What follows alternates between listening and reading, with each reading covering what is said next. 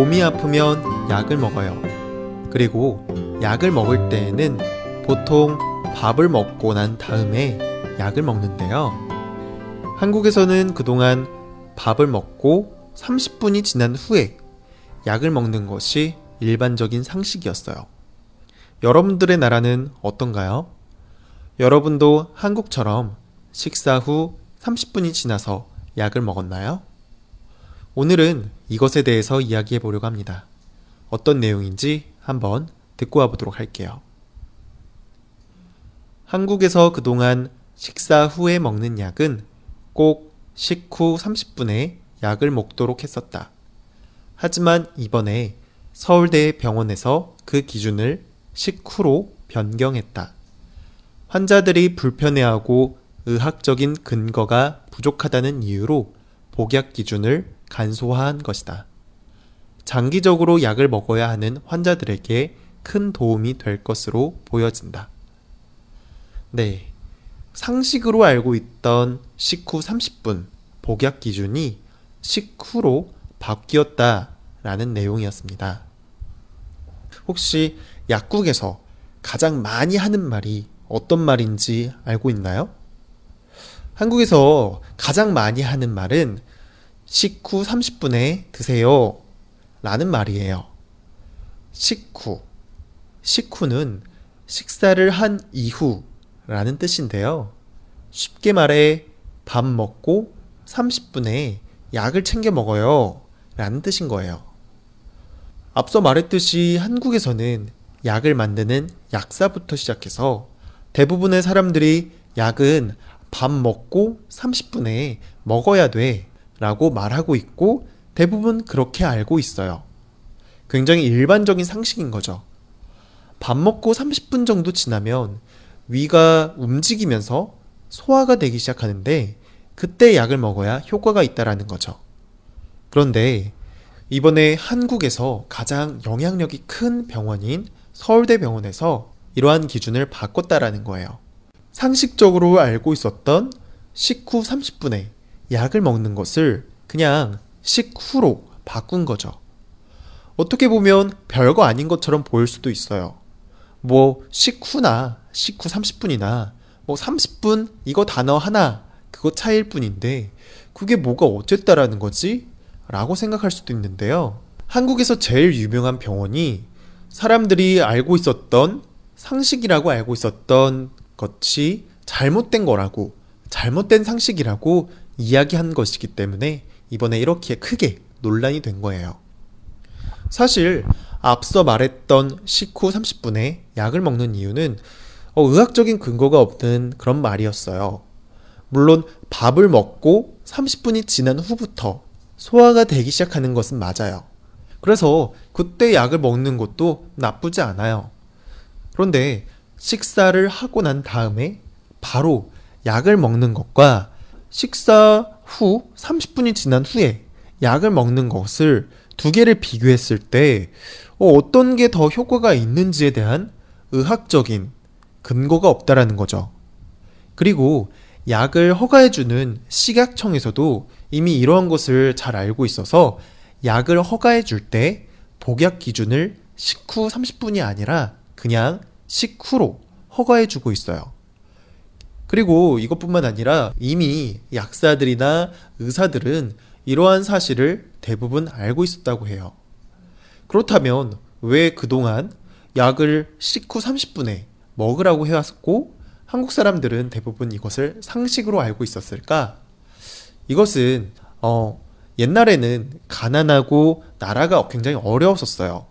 그래서 이 시대의 사람들은 위장이 많이 약했다고 해요.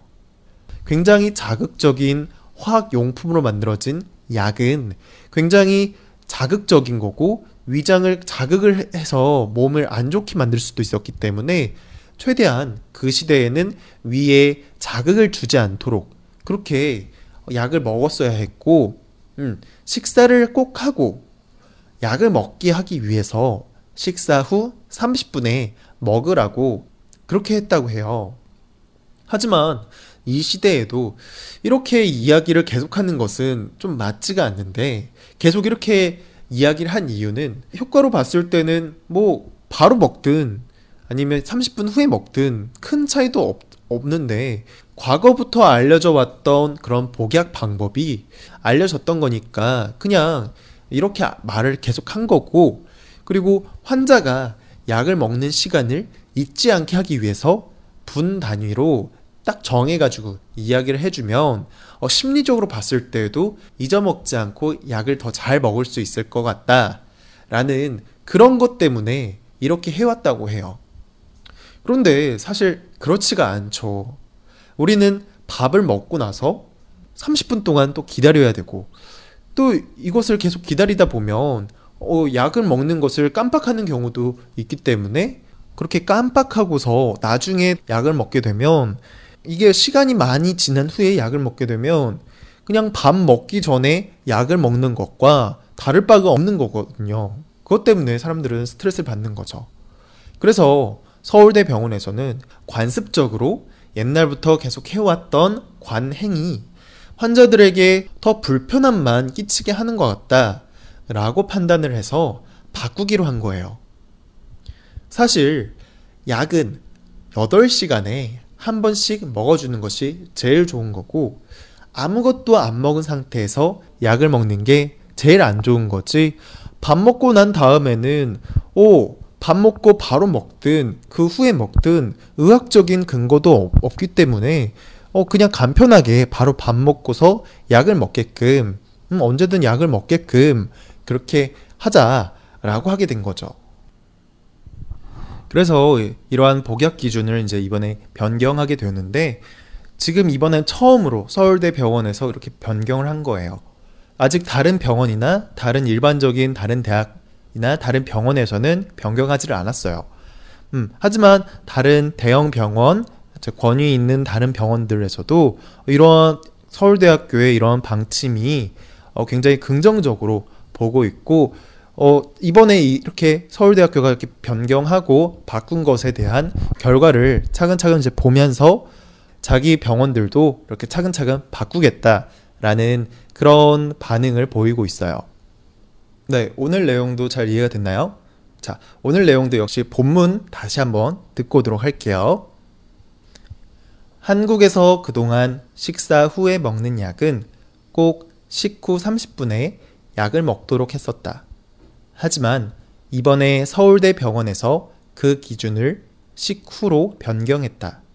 환자들이 불편해하고 의학적인 근거가 부족하다는 이유로 복약 기준을 간소화한 것이다.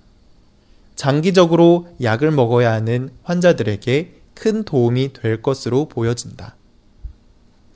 네. 사실 약을 먹는 방법은 다양하게 많죠. 음, 잠을 자기 전에 먹는 약이 있고요. 그리고 밥을 먹기 전에 먹는 약도 있고요. 하지만 밥을 먹고 난 다음에 먹는 약이 대부분이에요. 그런데 일반적으로 한국에서는 밥을 먹고 30분 후에 약을 먹는 게 일반적인 상식이었는데 이번에 그러한 상식이 깨지는 그런 결과를 내었고 그리고 사실 이러한 상식이라고 알고 있었던 것이 약사들과 의사들은 이게 잘못된 상식이라는 것을 알고 있었는데도 그냥 관행적으로 이야기해왔고 사람들은 일반적인 사람들은 의학적인 근거가 있는 상식으로 이해해 왔었는데 그것이 아니라는 것을 이제 알게 되었다라는 그런 거였어요. 네. 사실 이게 얼마나 일반적이었던 거냐 하면 저도 어렸을 때부터 약을 먹을 때 밥을 먹고 바로 약을 먹으면 어른들한테 혼나기도 했었어요. 왜 밥을 먹자마자 바로 약을 먹냐고 어, 30분을 꼭 지켜라. 혹은 30분이 지난 이후에 약을 먹어라. 라고 그렇게 의학적으로 저한테 설명을 해주시고 그리고 이해를 했었었는데 어, 이런 것들이 이제 잘못된 거라고 하니까 음, 지금이라도 이제 이게 잘 알려져 가지고 사람들이 이제 불편하지 않게 약을 까먹지 않고 꾸준하게 잘 먹을 수 있게끔 그러한 환경이 잘 자리 잡혔으면 좋겠네요. 네, 오늘 내용도 잘 들으셨나요? 네, 오늘은 여기까지 하도록 하겠습니다.